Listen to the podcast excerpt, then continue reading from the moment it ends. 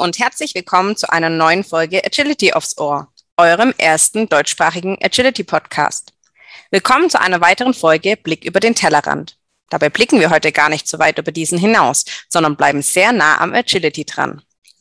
Mein heutiger Gast arbeitet ganz nach dem Motto auf Distanz durch den Parcours. Vor neun Jahren hat er sein Hobby kennengelernt. Seitdem ist er von dieser Hundesportart total fasziniert. Hier geht es nicht um die Geschwindigkeit, sondern um die Kunst des Führens auf Distanz. Eine sichere, unmissverständliche Kommunikation entscheidet in diesem Sport über den Erfolg. Am Anfang wurde dieser neue Hundesport noch belächelt. Mittlerweile ist Hoopers eine vom VDH anerkannte Sportart. 1983 kam sein erster Hund, ein Irish Setter, in sein Leben. Eine Aussage von ihm, damals hatte ich von Hundetraining noch wenig Ahnung. Danach begleitete ihn einige Jahre ein Rhodesian Ridgeback. Durch ihn wurde er Mitglied in einem Verein und so begann der Einstieg in den Hundesport. 2005 besuchte er sein erstes Agility-Seminar mit seinem Ridgeback. Dann kamen die Kelpies, zu der Zeit in Deutschland noch kaum bekannt. Das Hundetraining und der Hundesport begeisterten ihn mehr und mehr. Er machte beim DVG den Trainerschein für Agility und Obedience. Heute ist er zertifizierter Hundetrainer und Verhaltensberater IHK BHV. Er lebt mit seinen drei Working Kelpies im schönen Baden-Württemberg im Kreis Esslingen.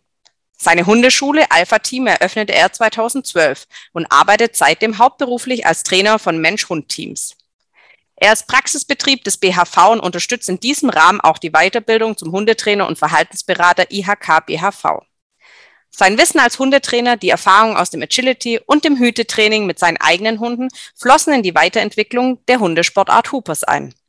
Er war einer der ersten, der Hoopers in Deutschland bekannt gemacht und weiterentwickelt hat. Seit 2012 betreibt er mit seinen Hunden Hoopers und unterrichtet diese Hundesportart. Seit Anfang 2014 bietet er nationale und internationale Seminare an und auch erfolgreich Trainerweiterbildung für angehende Hoopers-Trainer aus Vereinen und Hundeschulen. Er war maßgeblich bei der Entwicklung der Prüfungsordnung und des Richtleitfaden des VDH beteiligt und ist Wertungsrichter in der Hundesportart Hoopers. In der Hundezeitschrift Agility Live hat er bereits einige Artikel über Hoopers veröffentlicht. Auch nach 145 Seminaren und circa 1800 Teilnehmerteams brennt seine Leidenschaft für diesen Hundesport. Bei jedem Seminar sammle ich weitere Erfahrungen, auf deren Basis ich Hoopers weiterentwickeln kann und von denen wiederum andere Teilnehmerteams profitieren. Ich freue mich sehr, dass er zugestimmt hat, Gast in diesem Podcast zu sein. Herzlich willkommen, Michael Kroner. Ja, Miriam, vielen Dank für die Einladung. Ich freue mich dabei zu sein. Ja, und wir freuen uns ganz arg, dass du dabei bist, als doch Hoopers Superstar. Ja, ja. Michael, 1983 ist dein erster Hund bei dir eingezogen. Wie sehr hat dich diese denn geprägt? Also 1983, da gab es damals noch wenig Hundeschulen. Es war eigentlich mehr ein Hund, so ausgesucht mit meiner Frau. Ähm, ja, hat mir halt gefallen schöne lange Haare, alles. Ich hatte damals eigentlich von Hundesport noch überhaupt keine Ahnung und letztendlich, ich wollte schon immer einen Hund. Und dann bot sich die Gelegenheit, äh, 1984 äh, genau, äh, haben wir äh, eine Wohnung im Prinzip bezogen und da passt es dann, dass wir uns vor einen Hund im Prinzip gekau gekauft haben. Und äh, ja, ab da war ich dann in der Hundeszene drin äh, wie schon gesagt, äh, ich hatte von Hundetraining sehr wenig Ahnung damals und äh, habe mir ein paar Bücher gekauft. Dann habe ich mich ein bisschen eingelesen und fing dann letztendlich an, dem Hund ein bisschen was beizubringen. Ähm, ich war dann in so einem Verein, da wollte ich eine Begleithundeprüfung machen und ähm, ja, ähm, das hat man halt nicht so zugesagt, wie damals doch teilweise mit den Hunden umgegangen ist, wobei sich heute natürlich auch in den Vereinen sehr, sehr viel getan hat und auch äh, Leute gehen wirklich anständig mit den Hunden um. Ja, äh, der Rio Setter war eigentlich da zum Gasse gehen, zum Kuscheln. Wir haben lange Wanderungen mit ihm gemacht, aber ansonsten Hundesport eigentlich überhaupt nichts. Äh, ich hatte damals, war ich unterwegs mit Surfen an den Seen, da war der immer mit dabei. Und das Größte für den Iris Setter war natürlich, äh, auf dem Surfbrett vorne am Bug zu stehen, wenn ich auch bei Windstärke, was weiß ich, äh, hier übers äh, Wasser surfte. Sehr cool. Ja. Was durftest du denn von ihm lernen, wenn du jetzt so zurückblickst? Also ich durfte von ihm sehr, sehr viel lernen. Es war mein erster Hund. Ich hatte wenig Ahnung. Äh, Hundeschulen gab es damals äh, sehr wenige. Der Verein war im Prinzip meine Anlaufmöglichkeit. Und äh, ich muss ehrlich sagen, es war für mich schon eine Herausforderung. Aber was ich dazu sagen muss, was er mir beigebracht hat, ist äh, auch ohne viel Wissen, es war irgendwie so eine Verbindung zwischen mir und meinem Iris Setter. Meine Frau, die lag damals äh, mit Wehen im Krankenhaus äh, in der Nähe von Esslingen. Und ich hatte damals ein Fünfgangrad und ich wollte meine Frau besuchen. habe ich gesagt, komm, ich nehme meinen Hund mit. Der hieß Sascha. Und ich bin mit dem Hund, äh, man soll es nicht glauben, er lief auf dem Gehweg ohne Leine. Ich fuhr auf der Straße mit dem Fahrrad und wir fuhren dann, das waren glaube ich 20, 25 Kilometer, meine Frau im Krankenhaus besuchen. Ich hatte einen Rucksack dabei und vor der Klinik legte ich den Hund ab, das Fahrrad und den Rucksack mit dazu. Und ich habe nur zu ihm gesagt, du bleibst jetzt hier und wartest. Äh, ich ging dann rein ins Krankenhaus und nach circa einer Dreiviertelstunde, Stunde kam ich raus. Der Hund lag immer noch dort am Rucksack und am Fahrrad und es war für ihn eigentlich ganz selbstverständlich. Was ich damit, was ich damit sagen wollte, ist, äh, wir bemühen uns heute im Prinzip was über Landverhalten zu stehen, was sehr, sehr viel Sinn macht. Durch das, dass ich damals keine Ahnung hatte, ich war so chemisch rein. Das, was ich damals natürlich gemacht habe mit dem Hund, würde ich heute natürlich nicht machen, weil es äh, unverantwortlich ist, an der Straße ohne Leine mit dem Hund zu fahren und den Hund irgendwo abzulegen. Man muss auch Angst haben, dass der Hund vielleicht abhanden kommt. Also von dem her war es natürlich schon risikobehaftet, aber wir hatten einfach eine super Verbindung. Das hat einfach funktioniert, wenn ich zu ihm gesagt habe, an der Straße, Gehweg, Übergang, halt, blieb der Hund stehen, hat auf mich gewartet. dann habe ich gesagt, okay, los, laufen wir weiter. Also es war für mich eine Erfahrung, wo ich sage, wenn ich heute zurückdenke, wie das damals auf, abgelaufen ist, äh, dann muss ich sagen, okay, es funktioniert. Also es funktioniert auch so, aber natürlich eine entsprechende Ausbildung, wenn du in den Hundesport bist, da muss der Hund eigentlich schon ein bisschen mehr können. Aber wie gesagt, es war zunächst mal so ein Liebhaberhund ohne irgendwelche Ambitionen, was ich letztendlich später mit dem Hund machen möchte. Was ich total spannend finde, was du jetzt so gesagt hast, also erstmal hattest du ein Riesenvertrauen zu deinem Hund, den da frei laufen zu lassen und abzulegen. Aber denkst du vielleicht, dass wenn man so ein bisschen unbedarfter ist oder mehr wirklich auf diese Bindung so viel Wert legt, dass man damit vielleicht auch andere Probleme lösen kann? Ja, ich finde, wir sind heutzutage so richtig verkopft, sage ich mal. Ähm, man hat ja Angst, einen Hund abzuleinen, weil er vielleicht nicht kommt. Ähm, und ich finde, Bindung, eine Beziehung zum Hund aufzubauen, ist für mich das Allerwichtigste. Die Kuscheleinheiten, das benötigt äh, jedes Lebewesen, ein entsprechender Umgang mit dem Hund. Äh, mein Hund kannte zum Beispiel überhaupt kein Nein. Also ich sage auch heute noch zu meinem Hund kein Nein. Es gibt für mich immer so eine Alternative. Zeig mir das, was ich möchte. Das lohnt sich für dich. Aber äh, damals äh, war es für mich so, die Verbindung war für mich das Wichtigste. Und ich sage mal so, es hat so 70, 80 Prozent eigentlich äh, funktioniert mit dem, was wir gemeinsam so erlebt haben. Sehr, sehr schön gesagt. Und ich glaube, das kann man auch viel mit auf den Sport übertragen, dieses zu arg sich verkopfen vielleicht ja. auf etwas und zu arg versteifen. Ja, kann ich nur ja. unterstreichen. Sehr schön, ja. Dann kam ja dein Ridgeback. Wie war das im Vergleich zu deinem Setter? Das war natürlich eine ganz andere Hausnummer. Der Ridgeback, äh, das war über Verwandtschaft äh, in Österreich und hier in Deutschland, die hatten einen Ridgeback und äh, der Charakter von dem Ridgeback, also das, was ich damals, bevor ich mir den Ridgeback zulegte, äh, mitbekommen habe, hat mir sehr gut gefallen. Also es war, hat was dargestellt, äh, ja, und das, was ich so erzählt bekommen habe, habe ich gesagt, ich, ich muss einen Ridgeback haben. Und ich muss dazu sagen, es war eigentlich ein relativ äh, sportlicher Ridgeback, also kein so richtig schwerer, großer Ridgeback. Und äh, durch den Ridgeback kam ich dann letztendlich in den Verein und äh, habe mit dem Ridgeback dann auch letztendlich das Agility angefangen. Also ich habe 2005 habe ich mit dem Ridgeback mein äh, erstes Agility-Seminar gehabt beim Roland Lutz aus Luxemburg. Der war Vize-Weltmeister im Agility.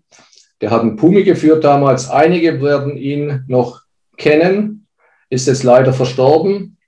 Aber das war für mich mit dem Ridgeback eine Herausforderung, weil du siehst ja meistens an Seminaren oder an Turnieren, also die schnellen Hunde sind ja meistens Border oder später dann Kelpies, die Hütehunde an sich sowieso. Aber der Ridgeback war echt eine Herausforderung. Also viel Motivation. Es war so, ich hatte mal ein Turnier, ein Agility-Turnier im Sommer. Da war es richtig warm. Und äh, ich wusste schon, wenn es warm ist, da läuft mein Ridgeback natürlich nicht so, wie er laufen sollte. Und es war tatsächlich so, es war echt eine Lachnummer. Aber es war wirklich nett, die Leute, die klatschen. Der Hund ging in den Tunnel rein und der Hund kam aus dem Tunnel, aus dem Tunnel nicht mehr raus. Ich warte, ich motiviere den. Der hieß damals Gambo, sagt, Gambo, komm, auf geht's. Und der Gambo, der schlicht dann ganz langsam, guckte mich so an, verwundert, guckte und Leute rum. Die Leute klatschten schon und lachten und habe ich gesagt, mit dir mache ich im Sommer keine Agility mehr. Na, da drin war Schatten. Da drin war Schatten eben. Die Leute sagen, mal, der Ritschbeck, der kennt doch das Ganze. Und er sagt, ja, der kennt es, der schraubt seinen Biorhythmus. Bei entsprechender Wärme schraubt er runter und sagt, hey, Sport machen bei dieser Hitze ist nichts für mich. Ja, es war wirklich lustig mit ihm, aber der hat, es war wirklich ein Charakterhund, muss ich sagen. Den haben wir dann später auch noch in der Hundeschule quasi eingesetzt bei unverträglichen Hunden, bei so Begegnungen. Der war da richtig cool, wirklich. Also ich muss sagen, war für mich wirklich eine Erfahrung nach dem Irish Setter und es war natürlich ein, ein ganz, ganz anderer Hund vom Charakter her. Aber hat sehr viel Spaß gemacht, wurde leider nur elf Jahre alt, er hatte Knochenkrebs und es ging dann wirklich noch eineinhalb Jahre. Da, darüber waren wir sehr glücklich. Ja, genau. Ich habe noch mal was aufgeschnappt, wo ich vielleicht kurz drauf eingehen möchte. Du hast gesagt, naja, Biorhythmus, klar, es ist warm, der schraubt es runter, weil sonst verliert er ja zu viel Energie. Denkst du vielleicht, weil du jetzt diesen Satz gesagt hast, möchte ich das einfach fragen, dass wir von der Natürlichkeit oft zu viel weggehen mit bestimmten Sportarten vom Hund? Ja, die Natürlichkeit, äh, jedes, bei jedem Hund wird, jeder Hund wird ja von irgendwas gezüchtet und viele Dinge sind dann gendisponiert. Beim Hütehund hast du im Prinzip das Arbeiten auf Distanz. Äh, der Ritschbeck ist ein Jäger im Prinzip, der mit anderen Hunden zusammen jagt, Großwildjagd und so weiter, früher eben in Afrika, da kommen die ja her letztendlich. Ja. Ähm, und äh, es ist ja so, es ist ja nichts mehr Natürliches. Äh, wir versuchen ja dem Hund, weil wir ja natürlich nicht die Möglichkeit haben, den Hund, jetzt sage ich mal, nach dem, für was er gezüchtet wurde, zu beschäftigen. Und deswegen sucht der Mensch natürlich Alternativen dazu. Ne? Und gerade jetzt bei den Hütehunden, sage ich mal, ist natürlich eine super Alternative, gerade eben diese Distanzarbeit. Äh, man sieht es auch heute letztendlich im Agility, dass äh, bei Weltmeisterschaften viele Hunde schon geschickt werden, weil der äh, Mensch quasi von der Geschwindigkeit gar nicht mehr mithalten kann. Und du musst heute deinen Hund quasi, sage ich mal, in den Slalom von hinten nach vorne schicken oder ihn zum Beispiel von dir weg äh, um eine Hürde schicken, damit du dich absetzen kannst. Äh, das geht ja gar nicht mehr, dass du im Prinzip äh, nur noch mitläufst. Ja, ganz klar. Dann folgten ja die Kelpies. Wie kamst du denn auf diese Rasse? Ja, eine ganz spannende Geschichte. Äh, auf den Turnieren bei den Gewirren waren ja meistens die Borders. Ich mag Border, möchte ich ganz klar sagen, und ich möchte auch hier gar nichts diskriminieren. Tolle Hunde, aber ich dachte mir, hey, es muss doch eine Alternative geben. Ich möchte auch einen schnellen Hund haben. Ich möchte auch mit meinem Hund Erfolg haben. Da, da war ich schon ein bisschen angefixt dann im Agility, nachdem ich dann mit dem Ridgeback, das war für den Ridgeback mir eine Beschäftigung und für mich auch einfach mal so in dieses Agility reinzufühlen. Aber dann sah ich auf einem äh, Turnier in Reutlingen, ein Agi-Turnier, sah ich äh, paar Hunde und ich sah auch äh, die Frau mit dem Hund laufen. Und äh, nach dem Lauf war ich sowas von begeistert. Ich lief dann zu ihm und gesagt, was sind denn das für Hunde? Es war damals so, in Baden-Württemberg oder in ganz Deutschland waren die Hunde noch sehr rar. Die Kelpis kannte eigentlich kaum jemand. Und äh, dann hat sie mir ein bisschen was über die Kelbis erzählt, hat mich dann mal eingeladen, auch beim Hüten zuzuschauen, weil sie hatte Schafe, Uso-Schafe. Ich kann sagen, es ist die äh, Uta Reichenbach aus, Reutling, äh, Uta Reichenbach aus Reutlingen. Die kennt vielleicht jemand, äh, war bis vor kurzem noch äh, Agility-Obfrau. Ich denke mal, ist einigen bekannt. Und so kam ich eigentlich zu den Kelbis. Und äh, dann habe ich gesagt, du, weißt du, ob da eventuell irgendwo ein Wurf ist? Dann sagte sie zu mir, ähm, ja, Äh, momentan gibt es einen Wurf in der Niederlande. Ich kenne die Frau, die ist eine ganz nette Frau, die hat gerade momentan zehn Kälbis, die sind gerade um die zehn bis elf Wochen alt. Wäre genau richtig. Also kurz und gut, ähm, ich rief dort an und sie sagte, ja, sind noch zu vergeben und so weiter. Und äh, die Frau lebte mit, glaube ich, 250 Schafen, ich weiß nicht wie viel Pferden und, glaube ich, mit den, äh, mit den, mit den Hunden, ich glaube, 14, 15 Hunde auf so einem Hof im Wohnwagen. Äh, und mir wurde gesagt, äh, mach dir mal keine Gedanken, wie es dort aussieht. Die Frau ist eine ganz nette und geht da und spricht mit ihren Hunden um. Da habe ich gesagt, okay, ich bin da nicht voreingenommen, ich gucke mir das Ganze mal an angerufen. Äh, dann war das so, unsere Tochter war in der Schule, das war, glaube ich, donnerstags. Die haben wir dann von der Schule befreit, sind dann mittags, sind wir dann losgetigert Richtung äh, äh, Niederlande. Und äh, sie hatte ja im Prinzip keine Wohnadresse, die Frau, wo ich den Kelpie mir anschauen wollte. Die stand dann irgendwo abends, nachts kamen wir dann irgendwo so gegen 21, 21.30 Uhr an und dann winkte auf einmal so eine Laterne an der, also in etwa hat sie uns beschrieben, wo wir eigentlich hinfahren müssen. Sie wunkt dann mit so einer Laterne und ich habe gesagt, du, das muss eigentlich dann die Frau sein, die, mit der wir telefoniert haben. Es war dann tatsächlich so, ja. Ähm, wir gingen dann so, hatten uns draußen ein bisschen unterhalten, dann gingen wir in den Wohnwagen. Wenn ich nicht vorgewandt gewesen wäre, hätte ich im Prinzip sofort kehrt gemacht und wäre wieder heimgefahren. Aber nachdem ich das wusste, wie die Zustände sind, es waren im Prinzip diese zehn Kelpies, dann Border Collie, dann war, glaube ich, äh, noch ein Retriever mit drin, in einem kleinen Wohnwagen. Also es war richtig urig eingerichtet, aber du hast nur noch äh, Hundewuseln sehen, ja. Und äh, sie hat uns dann äh, eine Unterkunft gesucht äh, dort in der Nähe. Wir haben übernachtet. Am nächsten Morgen waren wir dann nochmal zwei, drei Stunden äh, dort, wo sie die Schafe hatte. Und mein Ritschbeck, den hatten wir damals mit dabei.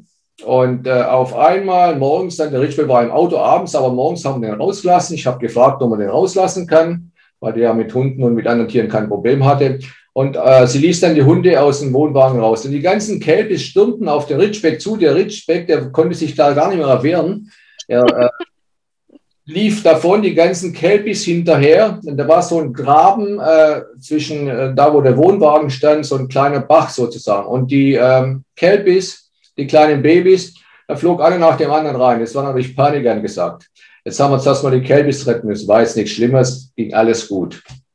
Genau. Und sie hatte für mich letztendlich einen Kelpie ausgesucht. Aber sie hat es mir vorher nicht gesagt. Und jetzt stand da so ein kleiner Kelpie mit elf Wochen standen dem seine Ohren bereits. Und der bellte äh, dann im Prinzip die Schafe an und ich habe zu ihr gesagt, du, das ist mein Hund. Und das war dann mein Luke, den ich damals dort aus den Niederlanden mitnahm. Wunderbare Geschichte. Vor allem das mit der Laterne am Wegrand ja, Super. es war wirklich ein Abenteuer hochgehen, äh, diese ganze Geschichte mit dem Kelpie holen damals in den Niederlanden. Was fasziniert dich denn an dieser Rasse so sehr, dass die dich in deinen Bann gezogen haben oder in ihren Bann gezogen haben? Also die Kelpies, äh, denen kann man fast alles machen. Ob das Rettungshundesport ist, ob das Agility ist, ob das äh, Hüten ist, ob das Dummy-Training ist. Äh, also die Rasse ist für mich so äh, vielfältig, du kannst im Prinzip alles machen. Vor allem ist es so, da musst du nicht motivieren, die sind arbeitsbereit. Du kannst sie einschalten, ausschalten, aber es ist im positiven Sinne gesagt, wenn sie entsprechend äh, äh, ja, gelernt haben, mit den Menschen umzugehen. Sind eigentlich gar nicht so schwierig, aber sind auch sind leicht zu motivieren, muss ich sehr sagen. Und das hat mich an dem Kälbe so, äh, diese Vielseitigkeit hat mich da so fasziniert. Und äh, es hat, traf dann im Prinzip alles ein, äh, was mir die Uta Reichenbacher so über die Kälbis erzählt hat. Es ging ja dann weiter, damit ich meinen Kälbi dann letztendlich äh, artgerecht beschäftigen kann, hatte ich mir dann zwei Wiesen gekauft. Wir haben da so ein Wochenendstück, äh, Wochenendgrundstück, äh, Wochenendgrundstück in der Nähe bei uns. Da habe ich mir dann zwei Wiesen gekauft. Ja, der Bauer war gerade auf dem Traktor. Ich lief hin und habe ihn gefragt, ob er nicht eine Wiese zu verkaufen hätte. Sagt er, äh, ja, ich habe zufällig zwei Wiesen zu verkaufen, die sind so nebeneinander, das waren jeweils zweimal 15a. Dann habe ich mir die Wiesen gekauft, habe einen Stall gebaut für die Schafe und von der Uta Reichenbach, die so Schafe äh, züchtet, habe ich mir fünf Schafe geholt. Und so ging es dann los. Dann habe ich meinen Kelpie an den Schafen ausgebildet, habe dann auch äh, einige Seminare bei äh, so Hütetrainern gemacht aus England und aus Australien. Und ja, dann irgendwann mal hatte ich so 15 Schafe. Das Schöne war halt immer im Frühjahr, wenn die Lämmer kamen, also mit allem drum und dran, mit Schafe, Scheren, es war im Prinzip alles mit dabei. Aber Schafe scheren gab es nur einmal. Wenn du für ein Schaf äh, eineinhalb Stunden brauchst, wo andere vielleicht drei bis vier Minuten brauchen, der sich damit auskennt, das haben wir dann sein lassen. Also dem Schaf wurde nicht wehgetan, aber äh, 15 Schafe scheren, das hätte dann keinen Sinn gemacht bei äh, dem Zeitaufwand, den man da hatte. Ja, und ich hatte die Schafe dann fünf Jahre. Dann kam letztendlich äh, Hundeschule mit dazu. Ich hatte wenig Zeit. Ich habe dann leider schweren Herzens die Schafe aber als ganze Herde verkauft und sind jetzt irgendwo bei Heidenheim. Äh, Landschaftsschutz, denen geht es wirklich super gut. Und das war letztendlich die Geschichte dann mit den Schafen. Also hat mich alles interessiert, was, dass ich den Kelpie einfach artgerecht beschäftige und einfach dieses Hütetraining hat mich auch sehr, sehr interessiert, weil du lernst da auch einiges auch bei den Seminaren, wie du, weil du musst da den Hund lesen können die richtigen Signale dem Hund geben. Du musst aber auch die Schafe lesen können. Also du musst beides im Prinzip im Fokus haben, damit du einigermaßen hüten kannst. Und ja, war, super ja. spannend. Und du hast ja auch schon einmal erwähnt, dass bei der Vorstellung, dass du aus dem Hütetraining viel später fürs Hoopers mitnehmen konntest. Sehr richtig. Und zwar ist es so, ich habe also wir haben ja mit Hoopers angefangen. Ich lernte ja Hoopers äh, 2012 bei einem Workshop von Tanja Bauer, die dieses Hoopers letztendlich nach Europa gebracht hat. Die hat das erste Training 2011 im März absolviert. Und ich kannte die Tanja schon länger und war beim ersten Workshop und ich war von dieser Distanzarbeit äh, total fasziniert. Und äh, wir fingen ja dann an, mit Netzen zu arbeiten am Anfang. Jetzt musste genau überlegen, wie baue ich Distanz auf und alles. Man hat viel mit Händen und Füßen habe ich gearbeitet. Also wirklich, das war ein Hin- und Herfuchteln letztendlich. Und über dieses Hütetraining habe ich mir überlegt, also wenn jetzt der Händler seinen Kelpie zum Beispiel über ein Outrun hinter die Schafe schickt und der Hund 300, 400 Meter im Prinzip auf ein Signal, ohne dass du mitläufst, das erledigen kann, dann muss es doch auch andere Möglichkeiten geben, äh, den Hund äh, auf Distanz zu schicken. Und äh, so kam dann eins zum anderen. Am Anfang viel gefuchtelt. Ich habe ja 2013 haben wir das erste Mal Hoopers auf der Animal in Stuttgart vorgestellt, überhaupt in Deutschland. Und da habe ich ja noch mit Händen und Füßen geführt, also wirklich gefuchtelt. Äh, ich habe noch Videos, die gucke ich mir immer wieder mal an Damals 2013 zu heute 2021, also da hat sich diesbezüglich sehr, sehr, sehr viel getan. Und deswegen, äh, Hütetraining hat mich da einfach so ein bisschen inspiriert, dieses Hoopers auch so weiterzuentwickeln, dass man die Körpersprache zurückfährt. Dass du einfach eine neutrale Körpersprache gegenüber dem Hund zeigst. Und das ist dann im Prinzip ja das Allerwichtigste, die Kommunikationsverbindung auf Distanz. Entscheidend ist ja nicht, äh, also beim Agility läufst du ja mit. Beim Hoopers bist du einem, in einem festen Führbereich und führst deinen Hund dann allein über Hör und, äh, Hörsignale und Sichtsignale. Und am Anfang war es so, dass man halt immer wieder gefuchtelt hat. Also so ging es mir zumindest. Ich kam dann so auf 10 bis 15 Meter Distanz. Aber laut PO und so weiter sollte dein Hund auch mal auf 30 Meter geführt werden können. Und so habe ich das mit meinen Hunden in kleinen Schritten halt weiterentwickelt und vieles, vieles ausprobiert. Und Wahnsinn. deswegen hat mir dieses Hütetraining so viel gegeben und mich inspiriert äh, und mich auf die Idee gebracht, äh, wie man einen Hund eben anders ausbilden kann im Hoopers, um ihn auf Distanz führen zu können und er sich dann auch vom Menschen löst. Aber auch hier komme ich noch einmal zurück. Eigentlich hast du dir diese Natürlichkeit angeschaut, was die Hunde anbieten, was ja eigentlich möglich von ihnen aus ist. Und das hast du dann mit in den Sport genommen.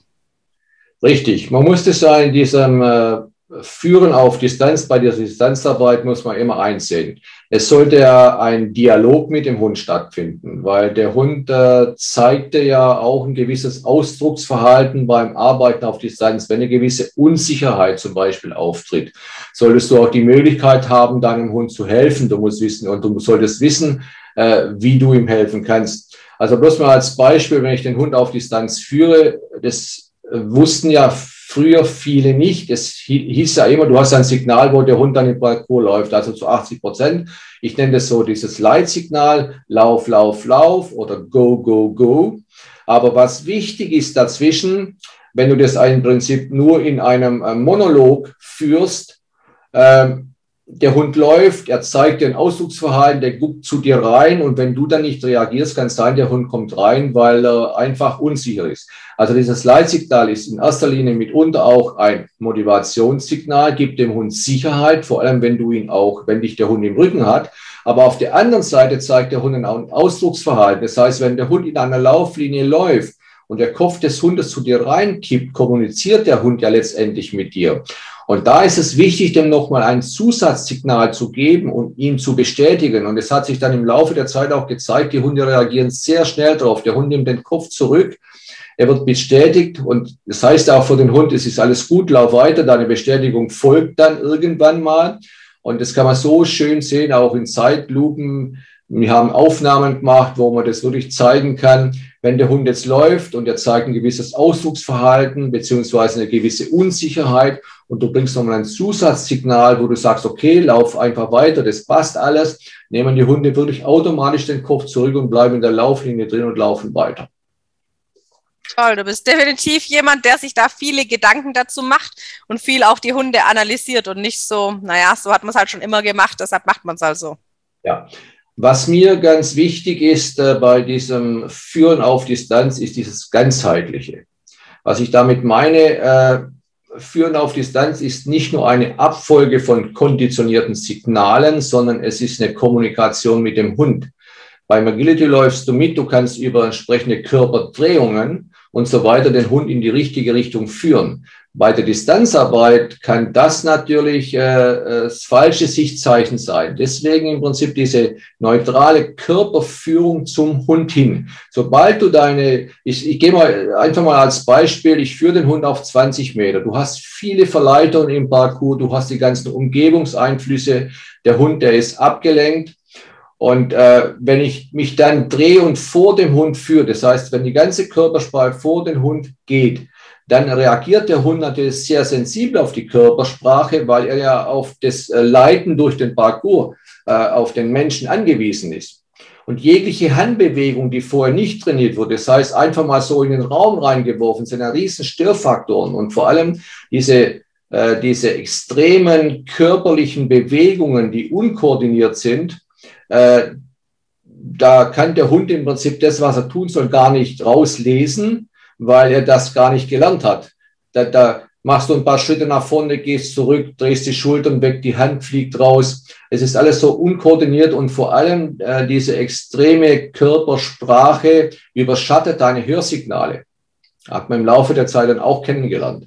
Das heißt, wichtig ist, den Hund eben neutral zu führen, dass er lernt, möglichst selbstständig zu arbeiten. Und wichtig ist es natürlich, dass du deinem Hund hilfst, wenn er die Hilfe braucht und es nicht einfach ignorierst und deine Signale einfach so daher sagst, sondern das entscheidende Signal, wenn du die Hilfe braucht, auch richtigen Augenblick von Timing her sagst, äh, damit er bestätigt wird und entsprechend weiterlaufen kann. So wie du das jetzt sagst, finde ich es aber eigentlich dann auch sehr logisch, dass viele Fehler bei Hunde, Wettkämpfen, Turnieren kommen dadurch, dass der Mensch ja eine falsche Körpersprache anwendet oder vielleicht einen falschen Bewegungsrhythmus oder selbst vielleicht etwas anders ausspricht, dass tatsächlich, also das weiß man ja mittlerweile, dass der Mensch sehr oft daran schuld ist, dass etwas nicht funktioniert, aber das versucht ihr ja so ein bisschen zu kontrollieren oder zurückzunehmen. Ja, also gezeigt hat sich jetzt und es setzt sich ja jetzt Gott sei Dank mehr und mehr durch, dass die Leute sich ein bisschen zurücknehmen. Äh, man kann das ja den Leuten nicht verüben. Die wollen ja dem Hund eigentlich helfen, aber das ist eben die falsche Hilfe, hat man jetzt in der Zwischenzeit festgestellt. Je neutraler du führst, umso sicherer kann der Hund auch das Ganze bewältigen. Und äh, ich mache das Ganze, äh, sage ich mal, den ganzen Aufbau alles. Ich sage, weniger ist mehr.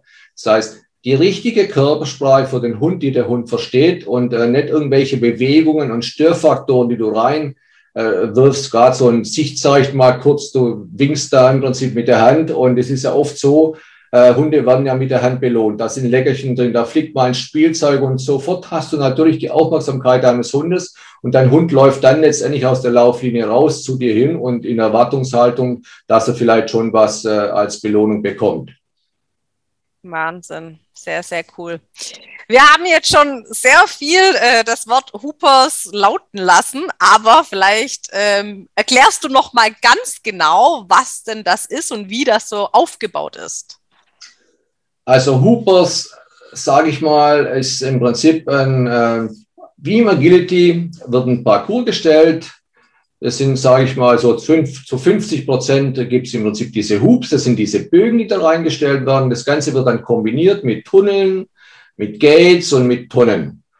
Äh, die Tunnel werden natürlich wie im Agility durchlaufen. Man, der Hund muss nicht springen, er läuft durch die Bögen durch. Er kann Tonnen und Gates umrunden. Und genauso wie im Agility auch nur natürlich im Hoopers auf Distanz werden dem Hund bestimmte Richtungswechsel angezeigt. Diese ganzen Signale, die man für das Führen auf Distanz benötigt, musst du natürlich zunächst mal deinem Hund beibringen. Und entscheidend ist natürlich der richtige Aufbau. Also ich mache einen Aufbau, wo der Hund zunächst mal natürlich auch wie im Agility ähnlich auch, die ganzen Geräte muss der Hund zunächst mal kennenlernen. Dann äh, wird der Bewegungsablauf zu den Geräten dem Hund beigebracht. Es wird ein Signal konditioniert mit dem Bewegungsablauf. Und es werden sämtliche Sichtzeichen, also so mache ich zum Beispiel, werden zunächst mal abgebaut. Das heißt, ich führe den Hund zunächst mal hands-off, damit er lernt, allein über das Hörsignal zu gehen. Warum? Weil, ich, weil mich der Hund auf dem Rücken hat. Das heißt, ich führe den Hund im Prinzip vor mir. Der sieht mich nicht, somit sieht er ja keine Sichtzeichen. Und deswegen ist es wichtig, dass der Hund allein auf Hörsignal diese Richtungswechsel einleiten kann, wenn ich den Hund auf Distanz führe. Das heißt, jedes einzelne Gerät, was der Hund kennenlernt, lernt er ein Hörsignal dazu und wird zunächst mal auf größer Distanz lernt er dieses einzelne Gerät anzulaufen. Also zum Beispiel eine Tonne als Beispiel Hörsignal außen. Wenn ich das außen sage und auch den Hund nicht angucke und auch nicht zur Tonne hingucke, ganz neutral, sollte der Hund wissen, was das bedeutet und er sollte die Tonne anlaufen. Genauso ist es mit dem Gate. Da verwende ich auch das gleiche Hörsignal zum Beispiel außen. Dann gibt es zum Beispiel das Weg wie im Agility, das heißt ein Richtungssignal, wo der Hund von mir wegarbeitet. Es gibt ein zu mir oder zu zu oder wie auch immer man das äh, nennen mag, dass der Hund in meine Richtung arbeitet. Das heißt, du bringst dem Hund zunächst mal die Richtungssignale bei, die du benötigst, und, um den Hund äh, sicher durch ein Hoopers Parcours zu führen. Also es ist im Prinzip genauso ein nummerierter Parcours wie im Agility vorgegeben. Der Parcours ist ja nicht immer der gleiche. Auch in Turnieren, die Richter stellen halt individuell ihre Parcours in einem bestimmten Rahmen nach der PO. Und du musst dann letztendlich den Hund mit deinen, mit seinen, mit den gelernten Signalen durch den Parcours möglichst sicher und natürlich auch, sage ich mal, äh, äh gesundheitsbewusst durchführen. Entscheidend beim Huber sind natürlich auch, äh, damit der Hund gesund durchkommt, entsprechende schöne Lauflinien zu gestalten. Es wird immer unterschätzt, wie schnell ein Hund werden kann im Hoopers. Die Hunde im äh, Agility, das kennen ja die meisten. Äh, durch die Sprünge kann eine Geschwindigkeit reduziert werden, aber wenn du keine Sprünge hast, können schnelle Hunde natürlich so eine hohe Geschwindigkeit aufnehmen.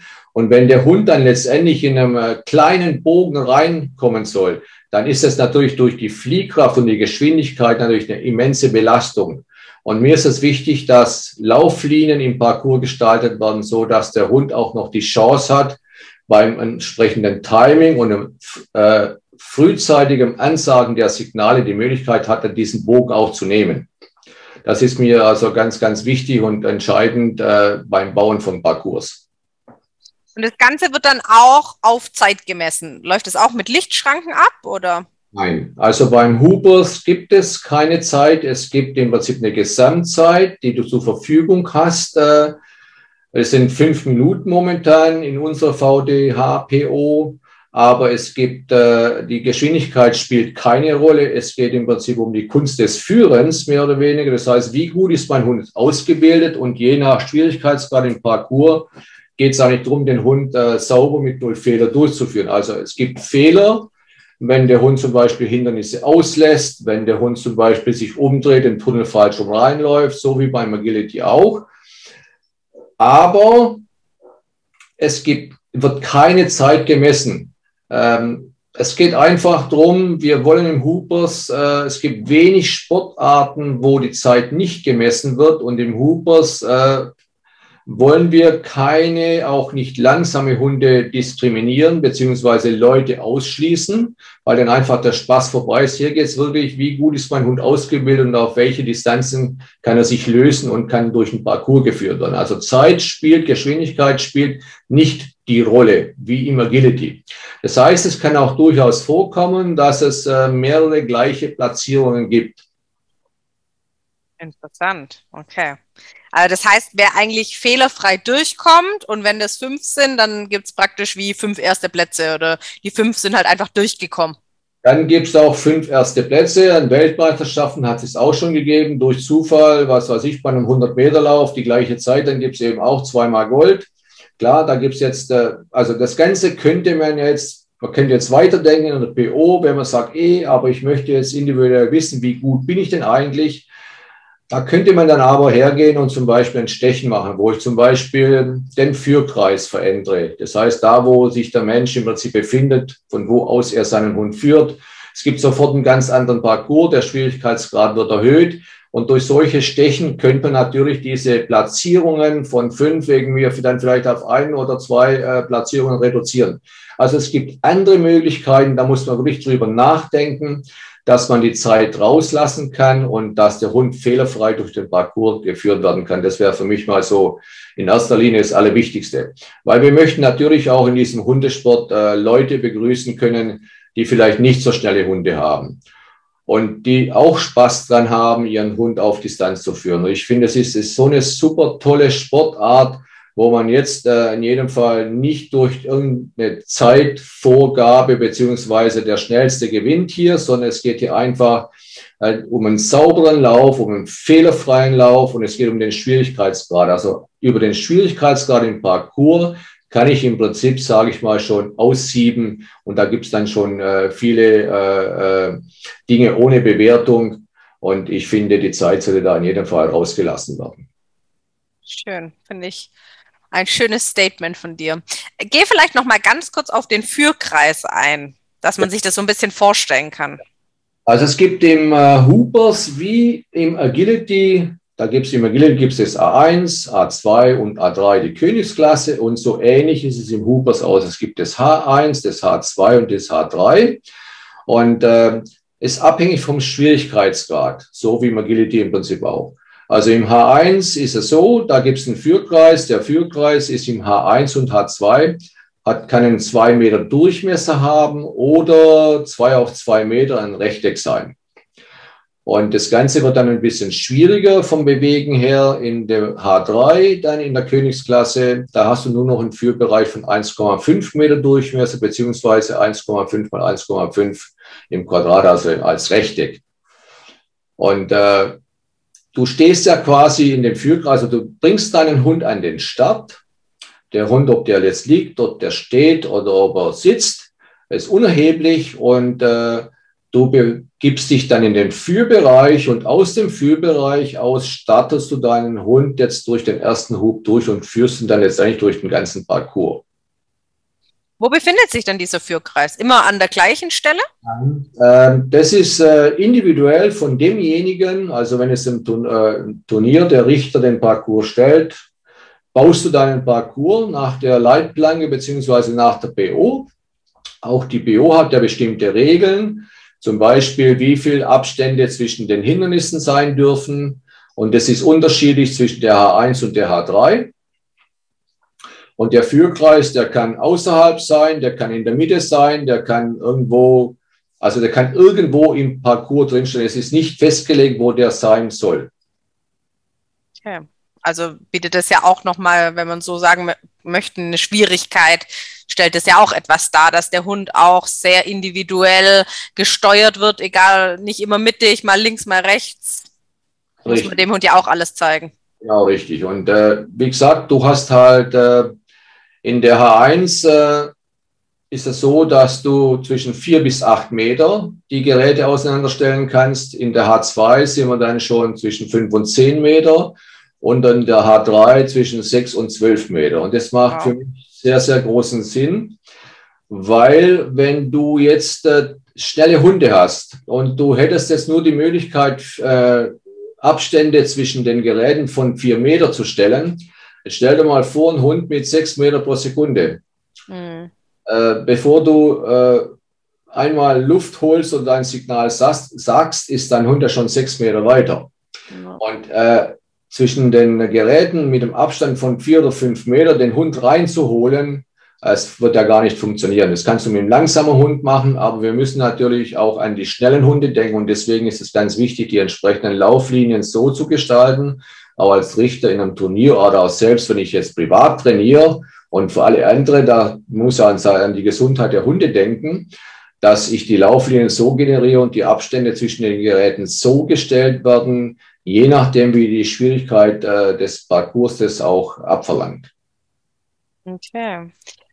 Wenn wir gerade eben nochmal bei schnellen Hunden waren, wenn wir das jetzt mit Agility ein bisschen zusammenbringen, deiner Meinung nach, können Hunde, die im Agility geführt werden, profitieren, wenn die jetzt Hoopers machen oder denkst du eher, es wäre kontraproduktiv?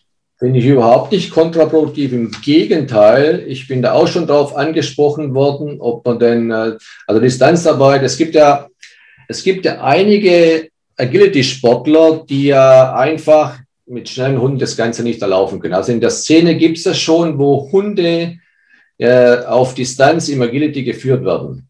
Ja. Und äh, es ist natürlich äh, vorteilhaft, wenn du vorher Hoopers machst oder wenn du es parallel aufbaust, also die Distanzarbeit, ob das jetzt Hoopers heißt, es ist eine Distanzarbeit, bringt dir im Agility in jedem Fall einen entsprechenden Vorteil, weil, wie ich schon erwähnte, äh, heutzutage, wenn du mit vorne dabei sein möchtest äh, in einem Wettkampf, dann musst du deinen Hund, deinen schnellen Hund auch mal schicken können, weil du bestimmte Passagen gar nicht mal laufen kannst. Also äh, es ergänzt sich meiner Meinung nach äh, und bringt in jedem Fall dem Hundesportler was, also dem Team. Man hört ja auch doch immer öfter, dass so Agility-Rentnerhunde oder Hunde, die Probleme mit dem Bewegungsapparat haben, Hoopers machen können oder sollten, das besser für die Gelenke ist. Bist du da der gleichen Meinung? Nein, bin ich nicht der gleichen Meinung. Ich habe am Anfang auch, wo das ganze Hoopers letztendlich so die Szene sich ein bisschen weiterentwickelt hat, auf vielen Homepage stand dann so ausrangierte Hunde. Ich übertreibe es mal ein bisschen aus Agility und alte Hunde und mit Handicap und so weiter. Ich sehe das ganz anders. Ich finde, äh, äh, Hoopers ist eine Hundesportart wie jede andere auch. Und überall kann irgendwas passieren, wo sich der Hund eine Zerrung erholen kann, wenn er nicht richtig aufgewärmt ist. Und äh, ich finde, äh, kranke Hunde haben in keinem Hundesport was zu suchen. Das ist meine grundsätzliche Meinung. Da kann man jetzt tiefgreifend einsteigen in diese ganze Thematik. Wichtig ist mir, dass der Hund natürlich vor dem Sport aufgewärmt wird und nach dem Sport natürlich dann auch wieder, also dieses Warm-up und Cool-down. Und das haben wir ja im Agility ja früher auch gemacht. Der eine mehr, der andere weniger. Ich hoffe, das geht in die richtige Richtung, dass man es immer mehr und mehr macht, weil es geht auch letztendlich darum, dieses Kreislaufsystem in Gang zu bringen, auch mental den Hund ja so ein bisschen zu schärfen, zu sensibilisieren, um die Signale besser zu empfangen, damit er einfach ein bisschen wacher bei mir ist und sich auf mich konzentriert. Ja. Du hast ja jetzt beides auch gemacht, sowohl Agility als auch jetzt ähm, immer noch ja live oder aktiv Hoopers. Ja. Würdest du jetzt sagen, dass das eine, weil das ja manchmal doch abgetan wird, naja, es ist ja nur Hoopers, würdest du sagen, es ist nicht so anstrengend für den Hund oder nicht so fordernd mental als Agility? Also ich finde, äh, der, den, äh, der, der aus dem Agility kommt, und ich äh, habe ja auch mit Agility angefangen, habe das auch sehr, sehr gerne gemacht. Ich konnte es nur nicht weitermachen wegen meinem Hund, weil er Probleme im Rücken hatte. Dann bin ich mit sieben Jahren ausgestiegen.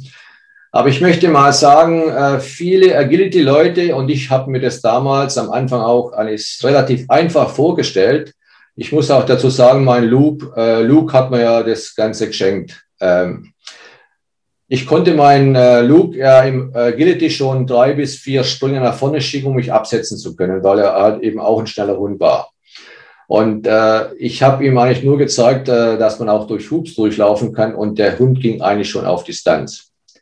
Du hast aber auch andere Hunde, die das natürlich nicht unbedingt anbieten, je nachdem, was du vorher für eine Hundesportart gemacht hast. Und ich finde halt schon, dass dieses Hoopers und die Erfahrung äh, werden mir wahrscheinlich einige recht geben. Am Anfang denkst du, ja, gar kein Problem, du stehst da drin und schickst einen Hund durch. Nein, so einfach ist es wirklich nicht, weil das ist eine ganz andere Kommunikation, ob ich auf Distanz führe oder direkt beim Hund bin und das Ganze natürlich ganz, ganz anders beeinflussen kann, wenn ich mit dem Hund mitlaufe. Also ich finde es mental und in der Kommunikation mit dem Hund finde ich ich möchte mal sagen, herausfordernder. Jedes hat ja seins. Also im Agility musst du eben schnell sein. Du musst genauso schnell reagieren können. Aber beim Führen auf Distanz äh, ist es nochmal auch für den Hund eine ganz andere Situation. Äh, du bringst dem Hund eigentlich immer bei, in deiner Nähe zu bleiben und Fuß zu laufen, weiß, was weiß ich alles. Und auf einmal verlangst du von deinem Hund, dass er sich löst und dass er das Ganze alleine bewältigen soll. So einfach ist es eben nicht. Und wie ich schon sagte, der Aufbau ist eben das A und O, wie du deinen Hund aufbaust, wie du deinen Hund motivierst und so weiter und so fort, damit der richtig Spaß dran hat. Also ich finde es äh, vom Mentalen her und von der Kommunikation mit dem Hund, finde ich jetzt persönlich, äh, meine Ansicht, finde ich es natürlich schon äh, interessant und herausfordernd. Du bist ja auch selber Hundetrainer mit deiner eigenen Hundeschule. Und weil du ja schon gerade eben auch erwähnt hast, naja, sonst bringt man den Hunden viel bei, beim Herrchen, Frauchen zu bleiben, Fuß zu laufen. Hattest du Hunde, die sich durch das Hoopers-Training auch in Alltagssachen verbessert haben oder in Trainingssachen, wo du gesagt hast, okay, du hast da jemand, der kommt mit einem Hund, der hat irgendwelche Probleme, ihr habt vielleicht Hoopers ein bisschen angefangen und habt dadurch eine Weiterentwicklung gesehen? Ja kann ich äh, wirklich nur unterstreichen, was du gerade sagst. Ähm, es ist so, die Hunde werden viel aufmerksamer, hören viel besser zu, müssen sie auch bei der Distanzarbeit. Das äh, ganze Verhalten auch im Alltag, äh, der Hund hat mehr, ich möchte jetzt mit mal sagen, mehr den Fokus, dass er jetzt direkt bei dir sein muss, aber er guckt öfters mal nach dir.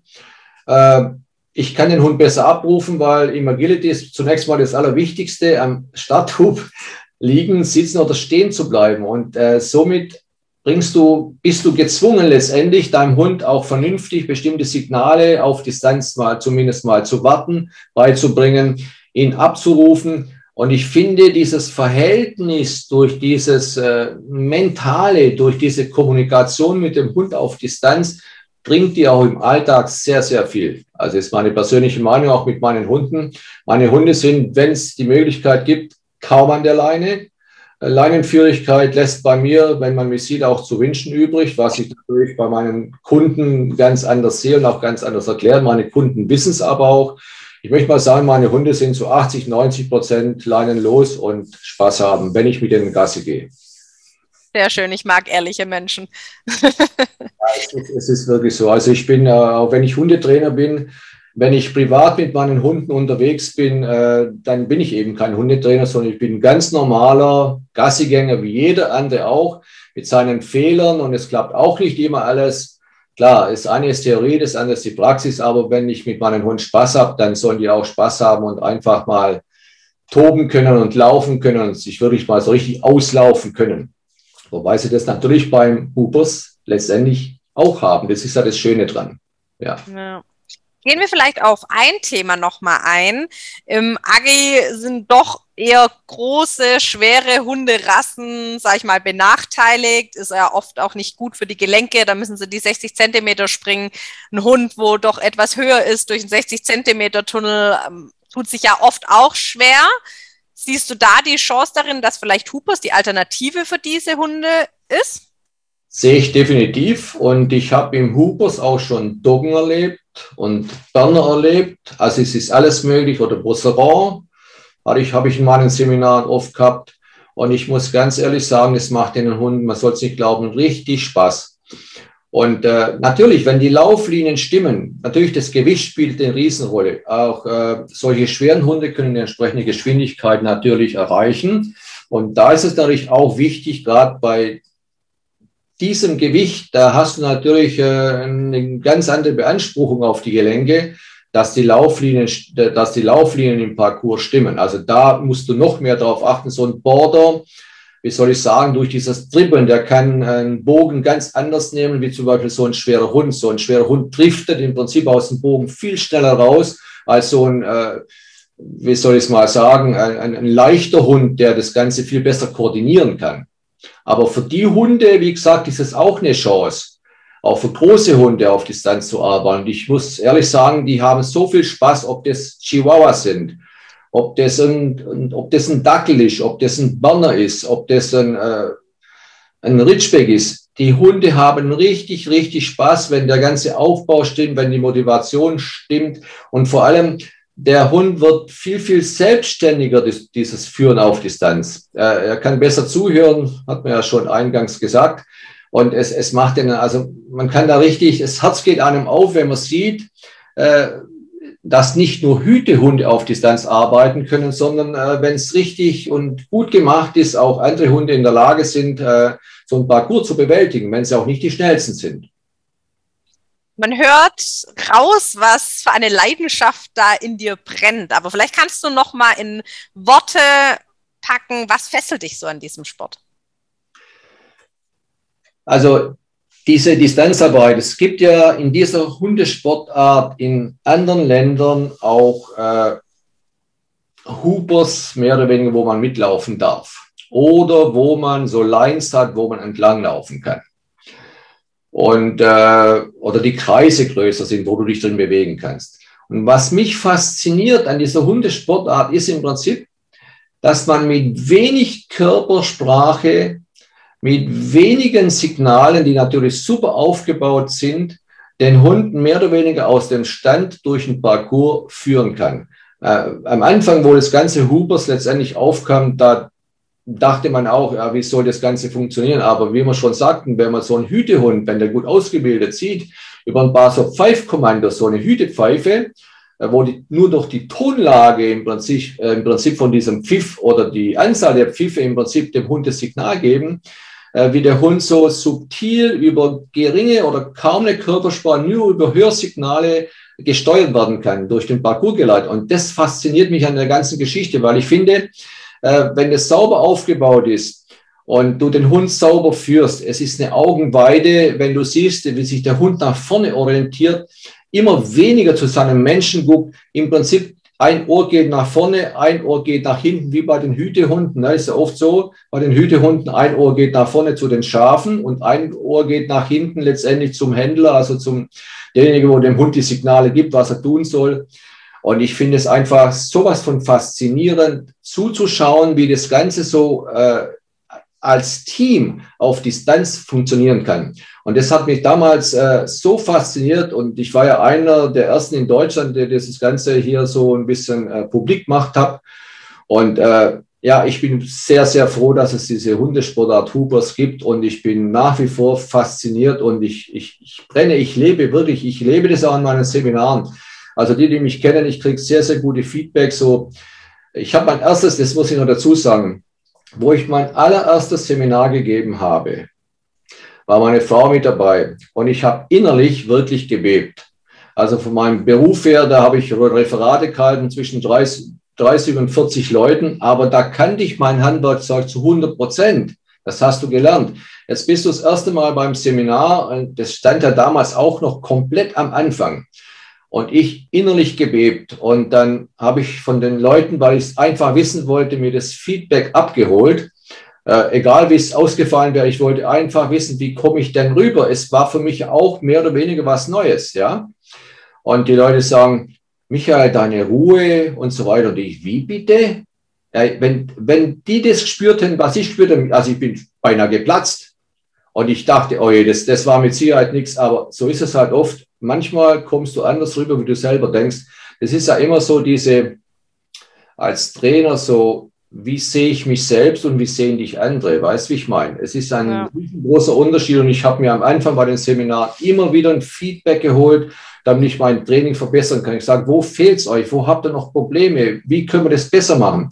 Und das Schöne an diesem ganzen Hubers durch die vielen Seminare, du nimmst so viel Erfahrung mit von einem Seminar zum anderen, weil du, du probierst was mit den Kunden aus, also nichts Aversives, im Gegenteil, also ich bin da komplett dagegen, aber du probierst einfach was aus, weil du hast ja immer individuelle Teams. Ne? Du hast zum Beispiel einen super geilen Hund, der super auf Distanz geht, aber der Mensch kriegt es eben nicht auf die Reihe. Dann hast du vielleicht einen Hund, den du motivieren musst, der vielleicht nicht so für diese Distanzarbeit geeignet ist. Da musst du nicht, musst dann, aber der Mensch kann, könnte es super umsetzen.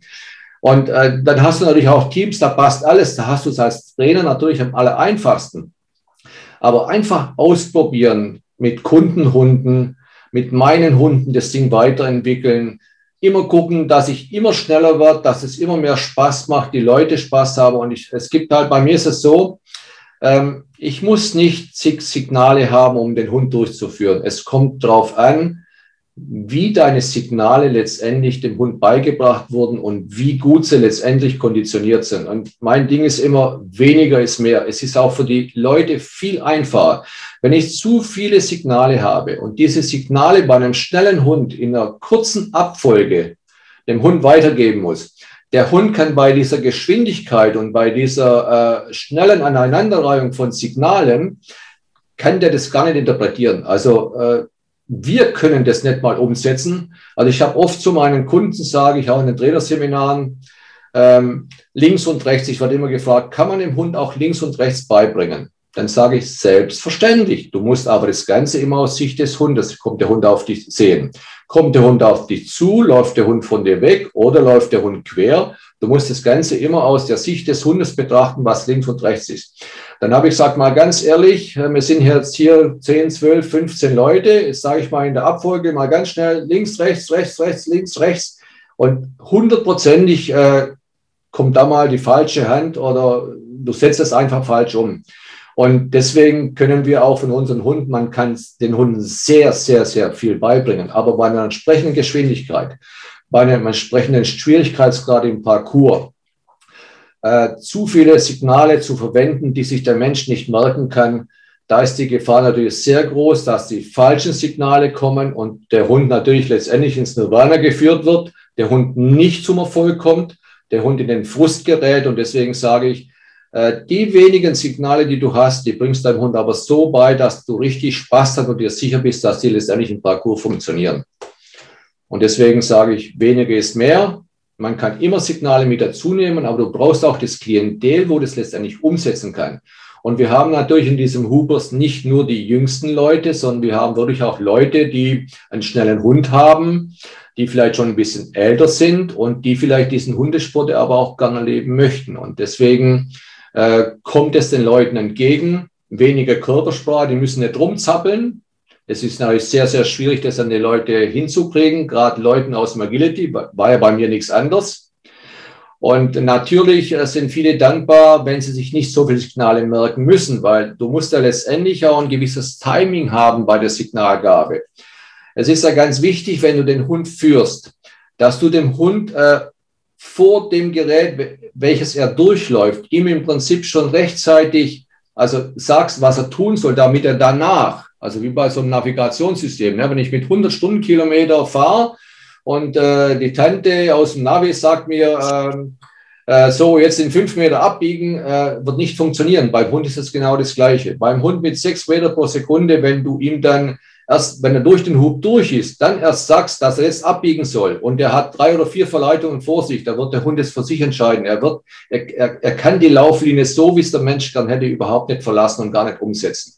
Und deswegen ist es wichtig, dass man im Prinzip die Signale immer mehr und mehr nach hinten trainiert, dass ich dem Hund immer früher im Prinzip sagen kann, was er nach dem Abarbeiten des Hindernisses, was vor ihm ist, tun soll. Also je früher er das weiß, umso schneller kann sich der Hund darauf einstellen. Das hat einen riesen Mehrwert, was du gesagt hast. Und ich glaube, das kann man tatsächlich auch fürs Agi ähm, so übernehmen. Ja, ich denke, da kann man sehr vieles übernehmen. Wie gesagt, es ist nicht kontraproduktiv. Im Gegenteil, ich habe ähm, Anfang, wo ich anfing, habe ich, hab ich noch Agility gemacht mit dem Luke und habe im Prinzip äh, auch mit dem Hoopers angefangen, habe teilweise sogar die gleichen Signale genommen und äh, also dem stand überhaupt nichts im Weg. Es hat beides funktioniert. Weil ich denke mal, die Hunde können äh, aus der Situation raus entscheiden, um was es geht. Also je nach auch an den Geräten. Ja. Also wenn ich jetzt, wenn da Sprünge drin stehen oder wenn da Bögen drin stehen, ich denke mal, die Hunde wissen dann schon, in welcher Situation sie sich befinden, möchte ich mal behaupten. Und somit, somit können die Hunde schon differenzieren. Ja. In welchen Ländern hast du denn schon Seminare gegeben? Also in der Schweiz war ich äh, sehr oft, bin ich im Jahr zwei, drei, vier Mal, je nachdem. Ich war jetzt äh, zweimal in der Niederlande, habe dort ein Trainerseminar gegeben und bisher jetzt in Deutschland habe ich Anfragen aus Österreich. Ich kann natürlich momentan viele Anfragen gar nicht befriedigen, weil ich so viele Anfragen habe. Klar, mein Wunsch wäre jetzt einmal Österreich und ja, mal gucken, was sich da so ergibt in der nächsten Zeit. Aber in der Hauptzahl muss ich sagen, ist jetzt Deutschland, Schweiz und äh, bisher in der Niederlande. Wie ist denn Hupers dort im Vergleich zu Deutschland? Meinst du es in der Niederlande? Ja, jetzt gerade von anderen Ländern gesehen im Vergleich dann zu Deutschland. Ähm, es ist ja so, äh, in Deutschland dieses, äh, diese Art von Hoopers führen aus dem Stehen. Also ich sage es mal, es ist diese europäische Variante, was in anderen Ländern anders betrieben wird. Ähm, war ja auch schon so ähnlich äh, in äh, der Niederlande und in der Schweiz. Also das sagen wir, europaweit kann man sagen, äh, gleicht sich das mehr und mehr an dieses äh, Führen auf Distanz im europäischen Raum, also dieses Hoopers, äh, wie wir es in Europa betreiben. Sobald es natürlich über die Grenzen rausgeht, sage ich mal, äh, Amerika sieht die Welt ein bisschen anders aus, in England sieht die Welt ein bisschen anders aus, da darf man teilweise mitlaufen, da kriegst du dann Punkte, je größer die Distanz wird. Also es gibt verschiedene Varianten des Hoopers in verschiedenen Ländern. Aber wie gesagt, hier im Umfeld Niederlande, äh, Österreich, Italien, Schweiz im nahen Umfeld, Europa, kann man sagen, äh, ist es dann oder setzt sich mehr und mehr durch, dieses europäische Hupern, wie wir es haben, dass du aus dem Führbereich den Hund auf Distanz führst, ohne dass du es großartig mitläufst. Gibt es da so ein festgesetztes Regelwerk oder PO? Ja. Also es gibt ja jetzt bei uns in Deutschland äh, die PO seit äh, 2020 eine gültige VDH-PO. Und vorher gab es eine PO vom DHV und eine PO vom DVG. Und jetzt macht es ja Sinn, dass man in Deutschland eine gemeinsame PO hat. Äh, sonst äh, gibt es ja immer Regeln. Wenn ich jetzt irgendwo beim BVG starten möchte, gibt es andere Regeln. Wenn ich beim DHV starten möchte, gibt es andere Regeln. Und Ziel war es damals, eine einheitliche PO zu generieren. Äh, so dass wir in ganz Deutschland zumindest eine PO haben. Es ist auch in anderen Ländern ist es so, dass es noch unterschiedliche POs gibt. Und wenn man jetzt weiterdenkt Richtung FCI, sollte zumindest mal jedes Land eine PO haben und nicht äh, zig verschiedene POs, ja. Dass man dann im Prinzip äh, FCI-mäßig, wenn man jetzt Euro Europameisterschaften machen möchte, Weltmeisterschaften machen möchte, dass man dann im Prinzip einen Leitfaden hat, eine BO hat, damit man sich da dann orientieren kann. Und ich muss dazu sagen, ähm, der DVG hatte seine BO ja zuerst raus. Und äh, es war ja so, dass da einige Dinge für uns jetzt so nicht gepasst haben. Dann hat der DVG eine eigene PO rausgebracht. Aber kurz darauf haben wir uns mit DVG zusammengesetzt. Und es war ein Wochenende, das war im Herbst 2019. Und wir haben es tatsächlich geschafft, was in der Verbandsgeschichte sehr selten ist, dass die zwei Verbände innerhalb von einem Wochenende auf eine gemeinsame PO in Deutschland geeinigt haben. Also es war damals wirklich, es war eine super Zusammenarbeit zwischen den zwei Verbänden und ich muss sagen, man kann immer äh, an irgendeiner PO, die jemand anders letztendlich äh, auf die Beine gestellt hat, rummeckern. Klar gibt's immer äh, Verbesserungswünsche und Dinge, die man verbessern kann. Aber letztendlich, wenn zwei Verbände eine PO generieren, da musst du halt auch mal dich ein bisschen zurücknehmen und gucken, dass du das Ziel erreichst, dass wir in Deutschland eine gemeinsame PO haben. Die haben wir jetzt und es werden jetzt äh, seit 2020 äh, Turniere durchgeführt nach den äh, VDH-PO-Regeln. Also was ja schon ein Riesenstein ist, muss man ja sagen. Ein Riesenfortschritt, was wirklich ja. Sinn macht. Wogegen in anderen Ländern es teilweise zwei, drei, vier POs gibt, je nachdem. Wenn man sich jetzt irgendwie mal informieren möchte oder sich das mal anschauen möchte, Hoopers zu trainieren, wo findet man das? Also Hoopers wird mittlerweile wirklich schon in vielen, vielen, sehr vielen Vereinen angeboten, in Hundeschulen. Es gibt ja mittlerweile auch äh, viele Trainer Weiterbildungen, Ausbildungen, so wie ich es mache, machen es auch andere Trainer, die jetzt mehr oder weniger von der ersten Stunde mit dabei sind und, äh, sag mal, imstande sind, so eine Trainerausbildung durchzuführen. Aber man kann sich heutzutage informieren. Es gibt ja bestimmte Plattformen, auch so in Hoopers, wo man äh, sich dann kundig machen kann, wo diese Hundesportarten, welchen Vereinen oder Hundeschulen angeboten werden. Also da gibt es Möglichkeiten. Mittlerweile ist äh, Hoopers, ich möchte mal sagen, seit 2018 booms. Jetzt kommen die ganzen Turniere mit dazu. Also das Interesse ist sehr, sehr groß und ich denke mal, es gibt immer mehr Anbieter, wo man sich das Ganze anschauen kann und auch mit seinem Hund mal trainieren kann. Du kannst ja just for fun trainieren, es muss ja nicht jeder auf Turniere gehen. Ist ja nicht äh, jedermanns Sache. Äh, ich bin halt, ja, ich messe mich gern mit anderen, weil letztendlich ist es auch der Lohn, so einen sauberen Parcourslauf hinzulegen mit meinem Hund. Und äh, ich finde, äh, so ein Turnier macht einfach Spaß. Du lernst äh, Leute kennen, äh, du bildest ein Netzwerk, du trainierst vielleicht mal mit jemandem zusammen, es entstehen Trainingsgemeinschaften. Und ich finde es eine sehr schöne Sache. Also so wie es im Agility halt auch äh, war, klar, das Ganze läuft halt irgendwann mal auseinander. Es hat sich im Agility sehr, sehr viel geändert. Es wird sich mit Sicherheit auch im Hubert sehr, sehr viel ändern. Wir sind gespannt, äh, wo da die Reise hingeht. Ja, kann man auch immer gespannt sein. Ja. Wenn jetzt jemand sich gefesselt fühlt von was du gesagt hast, wie kann man denn dich erreichen oder eventuell buchen für ein Seminar? Also ich habe eine Homepage, die ich betreibe. Äh, das ist äh, hooperscoaching.com und da gibt es dann eine Rubrik Seminare, wo im Prinzip meine Seminare alle eingestellt sind. Okay, sehr cool. Seminare sind jetzt für 2022 schon alle drin. Somit kann man sich da, es sind glaube ich mittlerweile 29 Seminare mit den Trainerweiterbildungen. Ich gebe ja im Jahr so 20 bis 25 Seminare und das jetzt seit 2014 mittlerweile. Ja, also Angebote gibt es genügend. Man muss sich entscheiden, in welche Richtung man gehen möchte. Es gibt ja einige Anbieter, die vielleicht auch ein bisschen anders für System haben, aber letztendlich entscheidet immer derjenige, was für ihn passt oder guckt sich bei verschiedenen Trainern die Systeme an, wie das Ganze letztendlich äh, geführt wird und kann sich im Prinzip dann das rausnehmen, was für denjenigen das Beste ist. Und ich denke mal, das Ganze wird sich, äh, es gibt ja mittlerweile Systeme, die haben auch Namen. Meins hat auch einen Namen. Ich wurde mal gefragt, ja Michael, wie heißt denn dein System? Und äh, ganz spontan, naja, einfach auf Distanz, ne? Easy auf Distanz. Ich habe nichts dabei gedacht und bei dem blieb es dann letztendlich, weil es hat auch irgendwie gepasst, ne, weil ich sage, ey, pass mal auf, weniger ist mehr, mach's richtig, du brauchst nicht so viel. Die Hunde verstehen dich mit weniger viel, viel besser, als wenn du hier rumfuchtelst und äh, so viele Signale hast. Aber wie gesagt, es ist jedermanns Sache. Jeder kann sich für das System entscheiden, wo er gern hätte. Und somit ist alles offen für jedermann. Und bei dieser tollen Hundesportart würde ich sagen, findet jeder im Prinzip seinen Einstieg und seinen Spaß.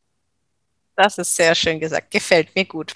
Wir haben am Ende immer noch so kurze Fragen, kurze Antworten. Gar nicht lang überlegen, einfach rausschießen. Bist du bereit? Ja. Hoopers ist für mich.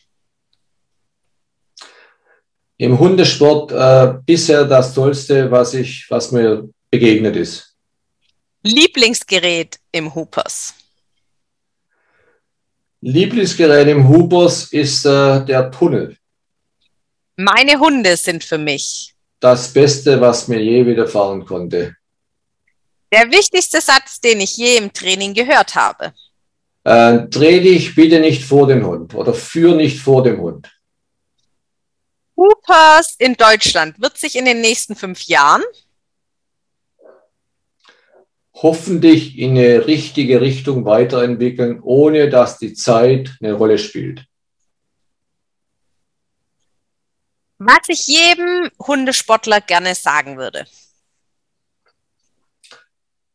Du solltest Spaß mit deinem Hund haben. Achte auf deinen Hund, dass er gesund bleibt, dass du lange Spaß mit ihm hast. Sehr, sehr cool. Michael, danke für deine Geschichten, die Einblicke, die du uns in Hoopers heute gegeben hast und natürlich mit der Leidenschaft, wie du alles berichtet hast. Auf jeden Fall hast du mich sehr neugierig für diesen Sport gemacht und ich muss da, glaube ich, tatsächlich mir das mal anschauen. Unbedingt, kann ich dir nur empfehlen, du wirst begeistert sein.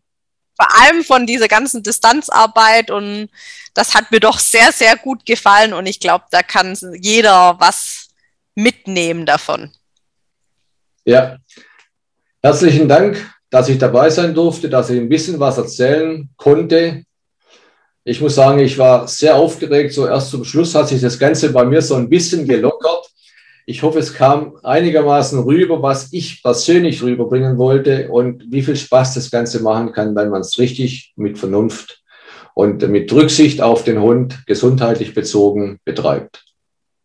Sehr schön. Vielen Dank nochmal auch an dich und ich wünsche dir noch einen schönen Abend. Sehr, sehr gerne. Ich danke euch.